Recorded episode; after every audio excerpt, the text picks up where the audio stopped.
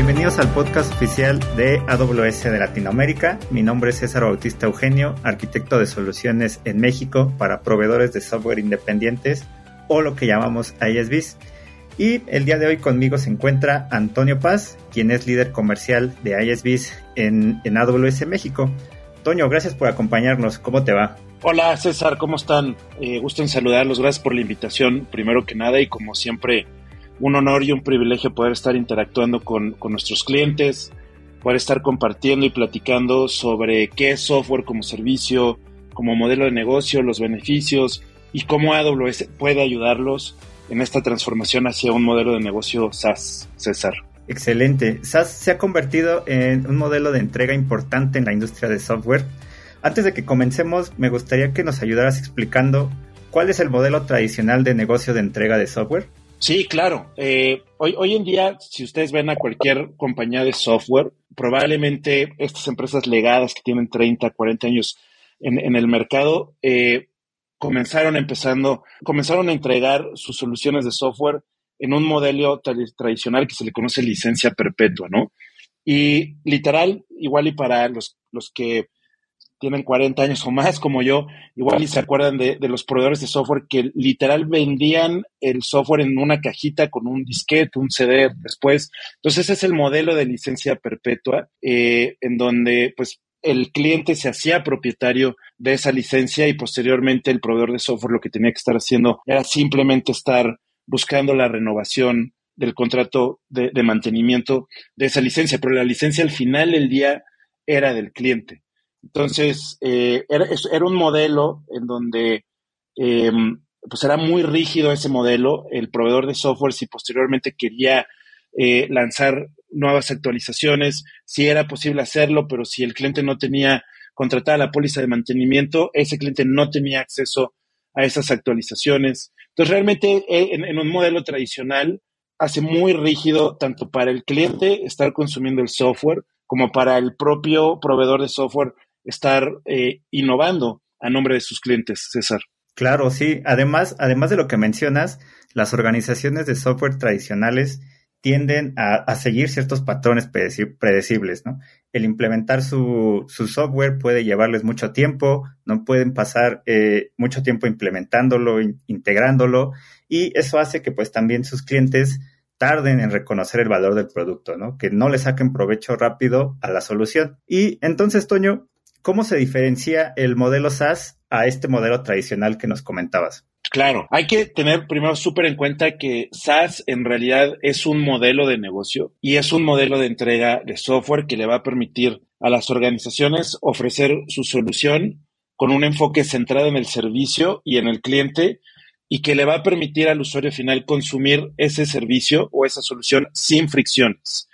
Eh, también hay que tomar en cuenta que el modelo SaaS se basa 100% en la agilidad y en eficiencias operativas como pilares de una estrategia de negocio que siempre va a estar buscando promover el crecimiento, acelerar el time to market, o sea, el tiempo, el tiempo que yo me tardo en tener una idea y que la tenga ya mi cliente en las manos, y por supuesto la, la innovación, ¿no? Y hay que tomar en cuenta también que en un modelo SaaS ese software es administrado y alojado de una, de una manera centralizada por el proveedor del software. Y este, este software puede estar eh, disponibilizado para el cliente mediante un modelo de suscripción o de pago por uso, que es diametralmente opuesto a lo que estábamos platicando ahorita del modelo de licencia perpetua, ¿no? Eh, por un lado, se está construyendo un, un modelo de negocio que, como ya lo hablamos, está basado 100% en entregar algo como un servicio, lo que ustedes digan, un ERP como servicio, una solución de punto de venta, una solución de Human Capital Management como servicio, en fin. Y lo que se busca también en un modelo SaaS para el proveedor de software es justo acelerar ese time to market a través de estar construyendo eh, un, un, producto chico, ¿no? Seguramente lo han escuchado ustedes en el mercado, este concepto del producto mínimo viable, en donde lo que se busca es que los esfuerzos de desarrollo sean los mínimos indispensables para poder tener un producto en el mercado que pueda ser utilizado por los clientes. Y conforme se va iterando, se va expandiendo, la, la utilización de ese servicio, se va adoptando más el servicio eh, a través de los inquilinos, que vamos a hablar un poco sobre eso, los clientes, eh, conforme los clientes le van sacando provecho a esa, solución, los mismos equipos de desarrollo van recabando ese feedback de sus clientes para poder ir iterando y liberando nuevas funcionalidades o nuevos módulos que estén basados en el feedback del cliente. Por eso también siempre decimos que un modelo SaaS típicamente está centrado o debería estar centrado en el cliente, César. Sí, es, correcto. Es decir, lo que mencionas es que SaaS es es un software como servicio que se provee este software bajo demanda, ¿no? Y este software está central, centralmente gestionado o ahora ya lo va a gestionar un proveedor que normalmente llamamos el proveedor de software. Y esto pues remueve eh, la necesidad o los clientes, las organizaciones, pues ya no tienen que estar instalando, corriendo y sobre todo lo que mencionabas al principio, eh, manteniendo esas aplicaciones, ¿no? De todo el tema de soporte, pues ya el proveedor de software se hace cargo de ellos. Además, pues las preferencias de los clientes han cambiado, ¿no? De, de, nosotros como clientes. Ahora, pues, preferimos suscribirnos a las características que necesitamos cuando las necesitemos y pagar por lo que realmente vamos a utilizar, ¿no? En lugar de comprarlo desde el principio, simplemente pago por lo que, por lo que estoy utilizando, como en los servicios de, de agua o de energía. Y esto, pues, pues provoca obviamente que o involucra que los proveedores de software se preparen para estar gestionando, para manejar esta complejidad operacional, hacerse eh, cargo de todas estas actividades que antes se las delegaban a los clientes, pues ahora ellos tienen que hacerse responsable, ¿no? Prepararse para escenarios que pueden llegar a ser complejos, porque pueden tener inquilinos o clientes de organizaciones pequeñas, otras más grandes, y pues eso, eh, si seguimos por el, con el modelo legado, pues va a hacer que esto sea complejo, ¿no? Entonces, ahora es responsabilidad de este proveedor de software asegurarse de que los clientes obtengan el valor de esta solución lo más rápido posible, ¿no? Y obviamente, pues estar incorporando eh, nuevos inquilinos de una manera más fácil y homogénea. Además mencionabas algo muy importante, ¿no? Eh, que esto es un modelo de negocio e involucra una transformación. Además de esto, eh, ¿qué otros desafíos eh, has visto tú que encuentran las organizaciones de moverse de un modelo de entrega tradicional a un modelo de, de negocio SaaS? Sí, claro, pues mira, yo creo que sin duda el primer desafío es el cambio de mentalidad, ¿no? Y esto lo vemos todos los días, sobre todo nuevamente con estos proveedores que no necesariamente nacieron en la nube y que tienen un legado de varias décadas quizá en, el mercado, porque pasar de este modelo tradicional que hablábamos de, licencias de software perpetuas a un modelo SaaS basado en suscripción, eh, requiere no nada más el cambio de mentalidad eh, de, los directores, sino de toda la compañía, ¿sí? Porque va a afectar de una manera muy, muy disruptiva la forma en cómo el proveedor de software construye el producto, lo comercializa, lo vende, le da, le da el soporte a, los clientes. Entonces, es una nueva manera de hacer negocio. Por eso, por eso siempre hacemos mucho hincapié que SaaS no es una tecnología, sino es más bien un modelo de negocio, es una manera nueva de hacer negocio en la industria de software, ¿no? Entonces, este cambio puede ser muy difícil para muchas de estas empresas que están muy arraigadas con el modelo tradicional de, licencia perpetua y, con modelos tradicionales eh, de cómo han venido haciendo las cosas por las últimas dos décadas o una, década, César, ¿no?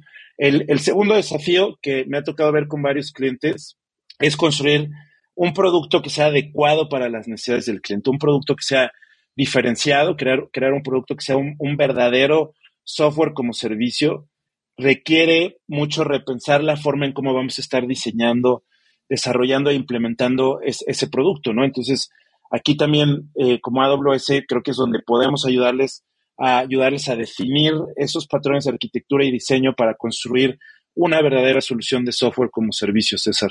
Sí, claro. De hecho, eh, es necesitamos o el proveedor de software necesita tener una solución escalable, ¿no? Por lo mismo que mencionamos, puede tener empresas, organizaciones pequeñas, ¿no? medianas empresas, otras más grandes, ¿no? Entonces, el software debe de ser escalable, debe de estar actualizado, todos deben de estar, eh, deben de tener la misma versión, funcionar sin problemas para todos nuestros clientes, ¿no? Eh, y esto, pues, involucra, como bien lo mencionabas, diseñar una nueva arquitectura e introducir eh, una metodología de desarrollo ágil digo, estos, estos puntos ya, ya entraremos en detalle más adelante y esto realmente, eh, todas este, este conjunto de características hacen que una solución sea, sea realmente interesante y peculiar, Toño. Eh, ¿Algún otro desafío que, hayas visto en, tu experiencia trabajando con proveedores de software?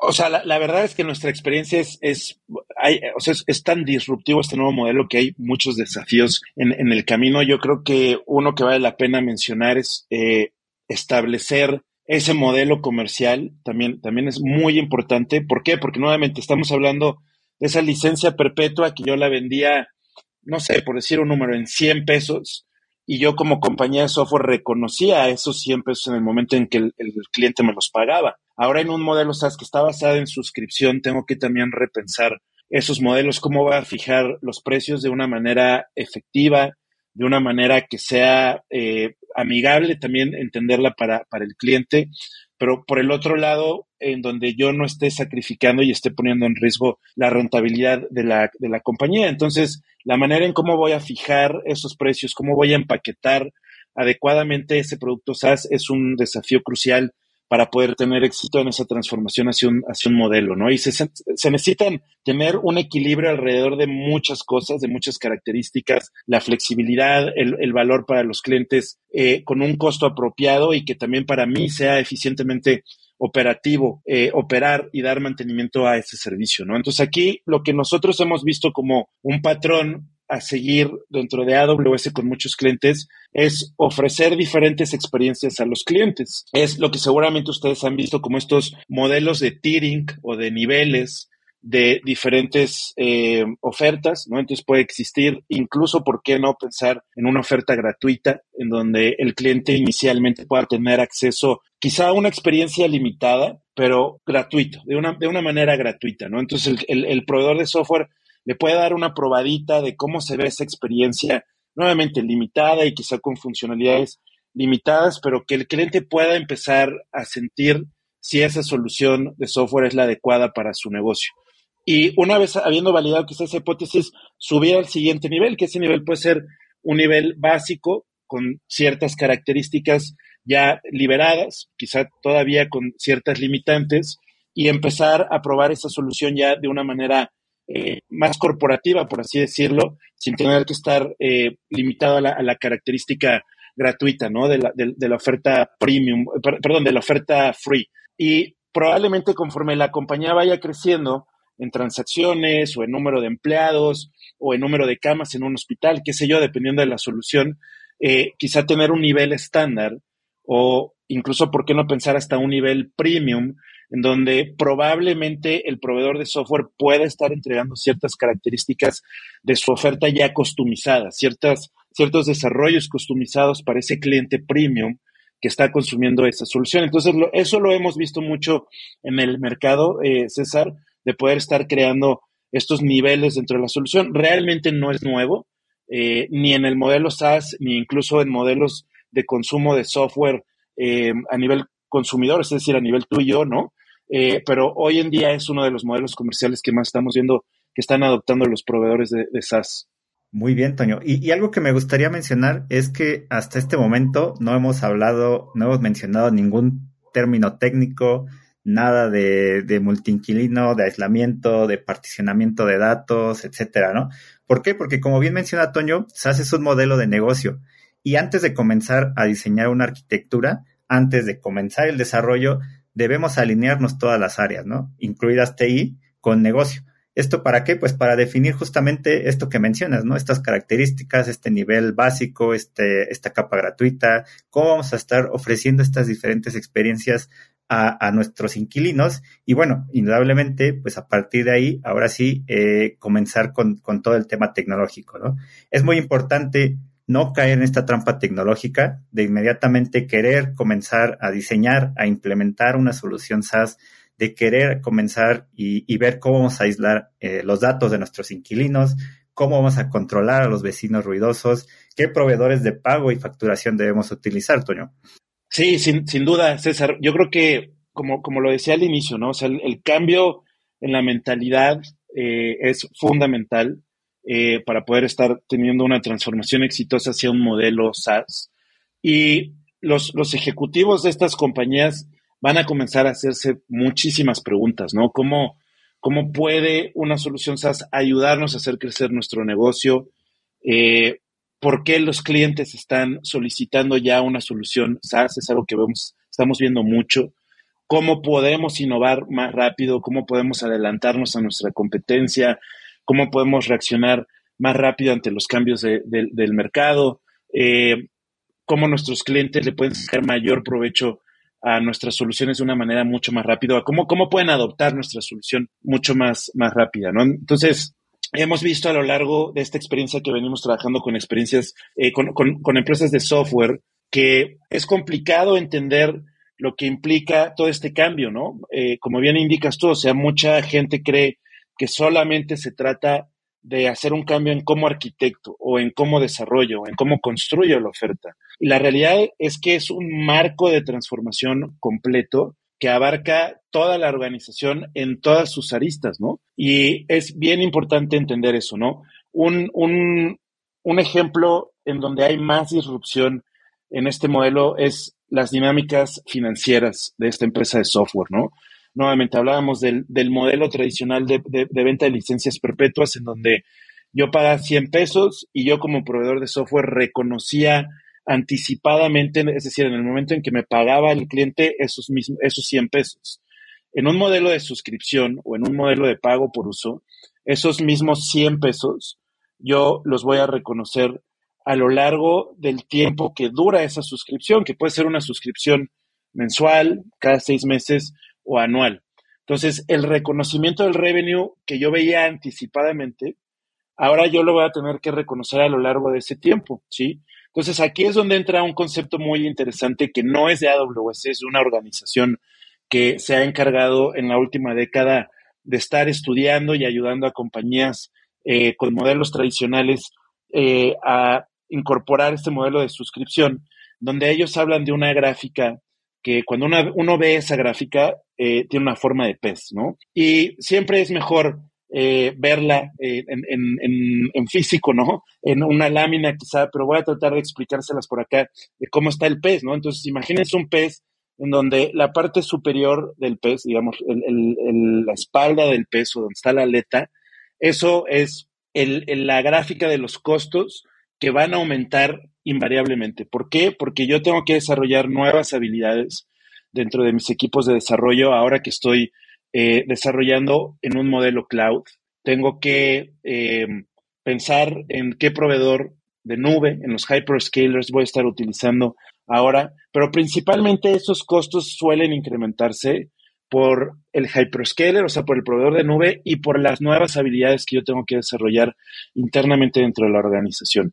Entonces, la gráfica de costos va a tender a subir a lo largo del tiempo, ¿sí? Después va, em, va a empezar a bajar. Y ahí es donde hay que entender muy bien cómo podemos nosotros ayudarles a que esa curva de costos se pueda estar mitigando y reduciendo lo más rápido que se pueda, ¿no? Y por el otro lado, la parte baja del pescado es los ingresos, que ya hablamos que se van a ver mermados porque ya no estamos reconociendo el revenue de, la manera anticipada. Esos mismos 100 pesos los va a haber reconocidos quizá a lo largo de 12 meses, de un año completo.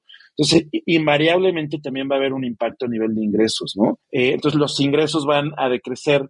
Entonces, lo que no queremos es tener un pez gordo y por el otro lado tampoco queremos quedarnos a la mitad del pez. Entonces, lo que habla este, esta organización es que lo que queremos es tragarnos o comernos el pescado lo más rápido posible, es decir, que la curva de costos decrezca lo más rápido posible y que mi curva de ingresos comience a subir lo más rápido posible. Entonces, cuando uno explica este tipo de, mecánicas o de dinámicas que se van a ver fuertemente afectadas cuando uno migra a un modelo de negocio César, pues cualquier proveedor de software te va a decir, oye, entonces me estás diciendo que voy a perder dinero. La respuesta es sí. Eh, al menos por un tiempo, ¿sí? Pero lo más interesante de todo es que cuando uno se come el pescado y se, se, hicieron bien las cosas, se plantearon bien estas mejores prácticas alrededor de transformaciones hacia modelos SaaS, las economías de escala es donde empiezan a aplicar y el crecimiento de esos ingresos van a ser exponenciales. Entonces, la recuperación de esos ingresos va a ser de una manera exponencial, porque conforme yo tenga más usuarios, más inquilinos, más clientes, consumiendo mi oferta, mis costos operativos van a decrecer. Entonces ahí yo tengo dos opciones, o eso se lo regreso a mis clientes en mejores precios, o simplemente me lo quedo como margen para hacer más rentable mi, negocio, César. Muy interesante toda esta teoría que mencionas. Sin duda vamos a necesitar otro capítulo para que nos platiques más a detalle de, toda esta parte financiera. Y además, recalco algo que mencionabas, eh, la importancia de incorporar estos inquilinos rápidamente y que saquen provecho a nuestra solución, ¿no? Sin duda alguna, pues del lado técnico, eh, nos tenemos que apalancar del todo el tema de DevOps, de tener despliegues automatizados, de evitar tener tareas manuales, ¿no? Otra característica rápido que me gustaría recalcar del lado técnico es no tener estas N versiones de nuestro código, ¿no? Que cada uno de nuestros clientes tenga su, eh, su código. Esto del lado del modelo SaaS no, no es, no, no es de las mejores prácticas. ¿Y eh, por qué? Porque simplemente esto nos quita agilidad. ¿no? no tendríamos procesos homologados de incorporación de clientes. Eh, no podríamos apalancarnos de ciertos patrones de diseño, ¿no? Entonces, hay distintas estrategias donde podemos estar eh, configurando eh, diferentes funcionalidades para cada uno de nuestros clientes, pero pues siempre tendrían en claro esta, esta relación, ¿no? Entre, entre lo que definimos a nivel negocio con la relación de las decisiones técnicas, ¿no, Toño? No, completamente. Y el modelo SaaS lo que obliga es justo a eso, estar trabajando ya no en silos, y que exista justo esa correlación, como mencionabas, en las decisiones técnicas y cuál es el impacto a nivel de negocio. Y en un, en un modelo SaaS necesitamos entender, por ejemplo, cuánto nos está costando un inquilino, ¿no? Si los niveles que, que definimos a nivel de modelo comercial están siendo realmente rentables, si una característica, una nueva funcionalidad, cómo nos está costando en, en el modelo de entrega, eh, cómo nos está, nos está impactando en el modelo comercial. Sí es súper importante. Claro, y, ahí en la parte técnica, pues igual nosotros debemos definir qué logs, qué información, cómo vamos a estar registrando esos datos para poder generar estas métricas, ¿no? De una manera granular y que podamos ayudar al negocio a tomar estas decisiones.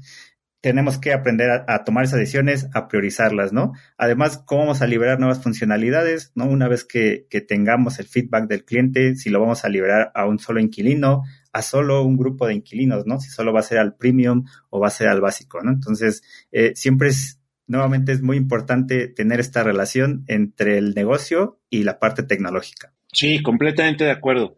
Y algo, algo bien importante, como ya, ya lo dijimos, no quiero ser reiterativo, es la alineación con los equipos de, de liderazgo. Es bien importante que, por ejemplo, un director general, un CEO, un founder, entienda las, las, la, importancia de transformarse hacia estos nuevos modelos de entrega y seguramente va a tener preocupaciones por entender cuál es el impacto financiero, por qué mis costos van a aumentar y por qué mis ingresos van a decrecer, ¿no? El, el director de producto, el CPO, va a quererse enfocar en el, en el tiempo de lanzamiento, o sea, cuánto tiempo me va a tardar en lanzar ese MVP, ese producto mínimo viable, ¿no? Etcétera. Y lo importante aquí es que todo lo que hagamos debe estar alineado en entregarle valor a nuestros clientes y no solo en vender una solución y ya.